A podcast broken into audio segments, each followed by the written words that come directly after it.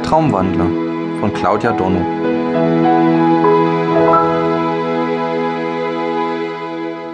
Ich sitze bekleidet mit einem viel zu kleinen gelben Bademantel am Paddington Market in Sydney.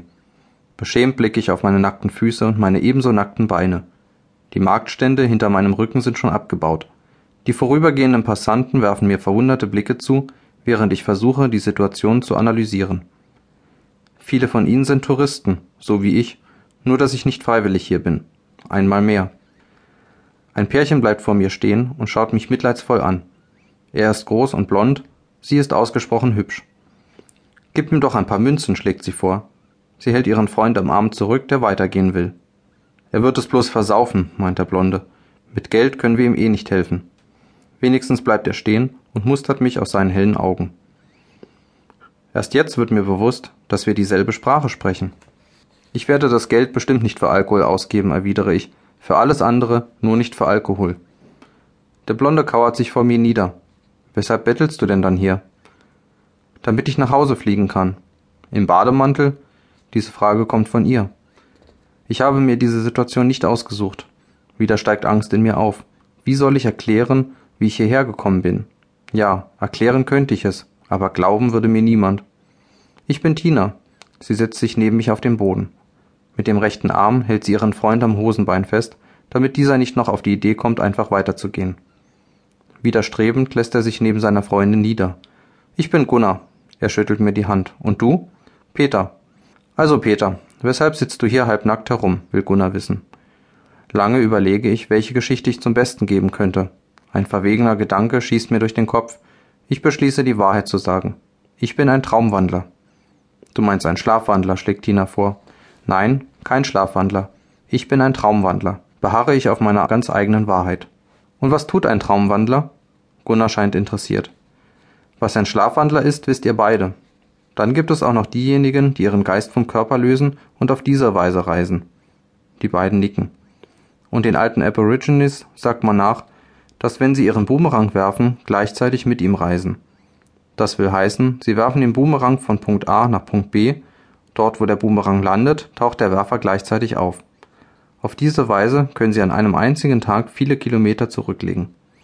Wieder nicken Tina und Gunnar. Haben wir auch schon gehört. Trotzdem wissen wir noch immer nicht, was ein Traumwandler ist, stellt Gunnar leicht irritiert fest. So nah an der Wahrheit wird meine Kehle ganz trocken. Habt ihr etwas zu trinken dabei? frage ich schüchtern. Die beiden schütteln ihre Köpfe. Was hättest du denn gerne? Tina steht auf und kramt nach ein paar Münzen in ihrer Hosentasche. Eine Cola wäre echt nett, erwidere ich. Tina lächelt und schlendert Richtung Pub davon. Lange blicke ich ihr nach, Gunnar nicht. Also, was ist mit dir? Du kannst mir alles erzählen, beteuert Gunnar. Ich warte, bis Tina zurück ist. Ich glaube, sie wird mehr Verständnis für meine Situation haben. Sie ist netter als Gunnar, auch wenn sich dieser Mühe gibt, seine Ungeduld zu verstecken.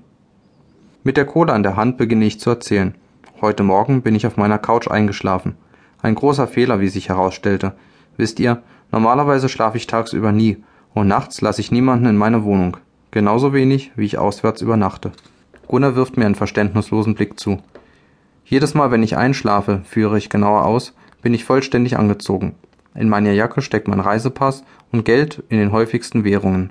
Ich kette mich an meinem Bett fest und die Schlüssel für die Schlösser nimmt mein Mitbewohner an sich. Was? Tina schaut mitleidig rein. Warum? Weil ich ein Traumwander bin, erkläre ich und merke, dass Tina und Gunnar nicht verstehen, was ich meine. Wenn ich von einem ganz bestimmten Ort träume, passiert es manchmal, dass ich an diesem Ort aufwache. Vor einem Monat war ich in Nizza, davor in Paris, ein anderes Mal in Süditalien und heute in Sydney. Nicht zum ersten Mal übrigens, füge ich an. Durch diesen Umstand habe ich meine Arbeit verloren und meine Freundin. Ich kann nichts dagegen tun. Oh, das tut mir leid. Aber wir können dir nicht so viel Geld ausleihen, dass du wieder nach Deutschland zurückfliegen kannst, meint Tina bedauernd. Ich verstehe schon. Klingt auch ziemlich albern, meine Geschichte, erwidere ich mit einem Achselzucken. Gunnar nickt. Selbst in der Dunkelheit kann ich ihm ansehen, dass er Tina so schnell wie möglich von mir fortschaffen will. Geht nur, kein Problem, lüge ich sie an. Irgendwie werde ich es schon schaffen. Gunnar springt regelrecht auf seine Füße, zieht Tina hoch, die seiner Aufforderung nur widerstrebend nachkommt. Gunnar schleppt sie von mir fort, Tina blickt wehmütig zurück. Mit so einem Mädchen könnte ich es aushalten, denke ich mir.